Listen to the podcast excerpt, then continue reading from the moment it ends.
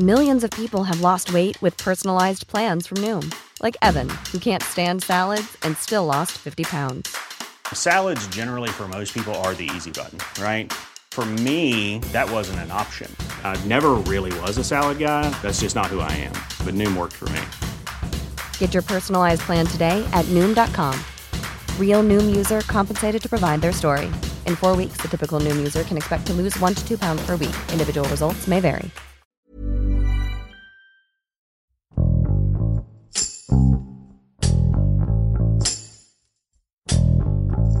Las denuncias de delitos contra el medio ambiente en México disminuyeron durante el primer año de la pandemia por el COVID-19. Sin embargo, en lo que va de este año las cifras han aumentado.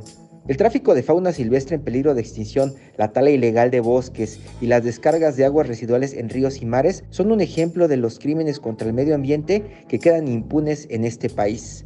Andrés Estrada, reportero de El Sol de México, nos cuenta a qué se debe el aumento de los delitos ambientales en el último año y qué obstáculos enfrentan activistas e instituciones para proteger los recursos naturales.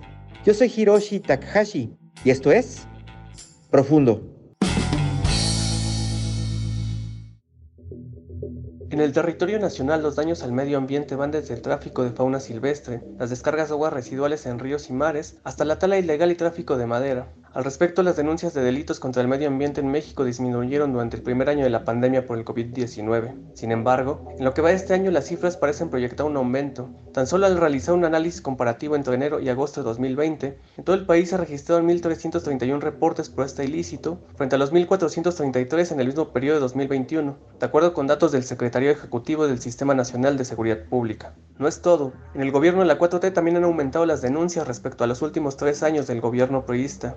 Tan solo entre diciembre de 2018 y agosto de 2021 del mandato del presidente Andrés Manuel López Obrador, se registraron 5.762 denuncias, que superan a los últimos tres años del exmandatario de Enrique Peña Nieto y muestra 5.356 entre el 1 de diciembre de 2015 al 30 de noviembre de 2018.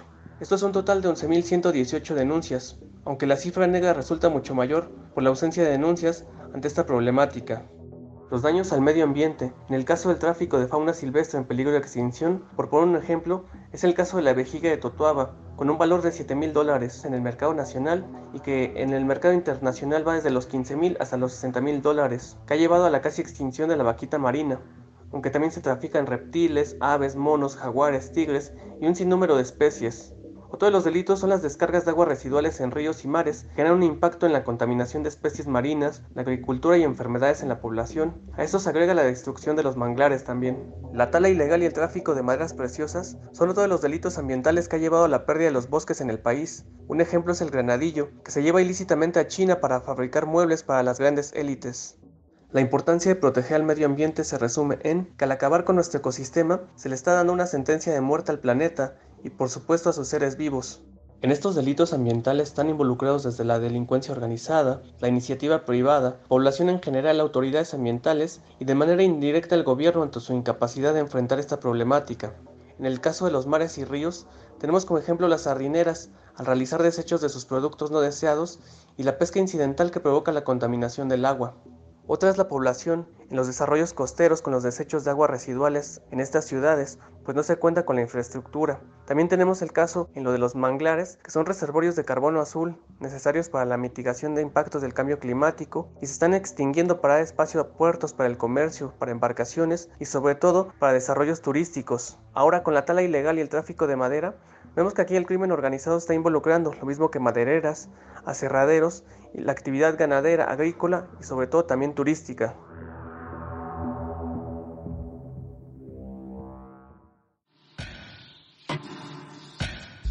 En México es un riesgo ser defensor ambiental, ya que se han dado desapariciones forzadas, lo mismo que asesinatos. En los últimos 10 años esto parece ser una espiral de violencia interminable. Hay poco más de un centenar de ambientalistas asesinados y alrededor de una veintena de desapariciones. Los orígenes de sus ataques tienen que ver con grupos de intereses que despojan recursos naturales, territorios o que buscan imponer megaproyectos o que acosan, persiguen, amenazan, asesinan a líderes de comunidades para conseguir sus fines.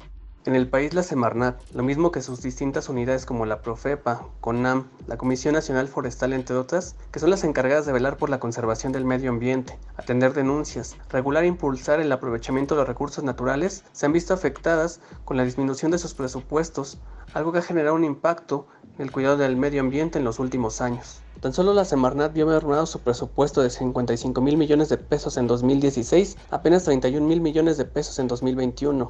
A su vez, la Comisión Nacional Forestal pasó de 7 mil millones de pesos en 2016 a apenas 2 mil millones de pesos en 2021. En el caso de la Procuraduría Federal de Protección al Ambiente, se le destinó 968 millones de pesos en 2016 y este año se le dio tan solo 742 millones de pesos. Eso es solo un ejemplo, aunque no solo es el presupuesto, sino las fallas de fondo de estos organismos que deben atenderse.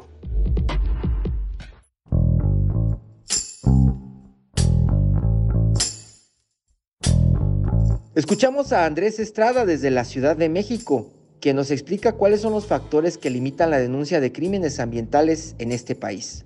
La presencia del crimen organizado y la impunidad han hecho aún más difícil la denuncia de estos delitos. México se sitúa como el segundo país más letal para las personas defensoras de la tierra y del medio ambiente, con 30 asesinatos solo detrás de Colombia. El debilitamiento de las instituciones ambientales también forma parte del problema. La disminución de presupuestos a organismos como la Semarnat o la Comisión Nacional Forestal limita los esfuerzos para proteger los ecosistemas. El Estado debe entender la importancia de una agenda ambiental comprometida con el aprovechamiento sustentable y responsable de los recursos naturales. De esta manera, se podrá detener la destrucción de patrimonio natural antes de que sea demasiado tarde. Invitamos a suscribirte a nuestro podcast a través de las plataformas de Spotify, Apple Podcast, Google Podcast, Deezer y Amazon Music, para que no te pierdas ningún episodio. También nos puedes escribir a podcast.om.com.mx o en Twitter podcastom. Te recomendamos escuchar Economía Pesada, un podcast donde nuestros mejores reporteros de finanzas explican de manera clara y directa la actualidad económica de México. Hasta la próxima. Esto es. Normally, being a little extra might be a bit much, but not when it comes to healthcare. That's why United Healthcare's Health Protector Guard fixed indemnity insurance plans, underwritten by Golden Rule Insurance Company, supplement your primary plan so you manage out of pocket costs. Learn more at uh1.com. Profundo. Un reporte a fondo de la Organización Editorial Mexicana.